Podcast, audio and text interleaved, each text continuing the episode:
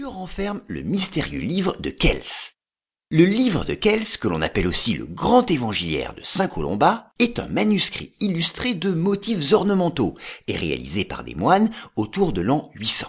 Ce qui fait le caractère unique de cet ouvrage, ce sont les enluminures, qui sont bien plus riches et bien plus nombreuses que dans n'importe quel autre manuscrit biblique de Grande-Bretagne. Et on ne sait absolument pas comment elles ont pu être réalisées à cette époque, avec autant de minutie et de détails.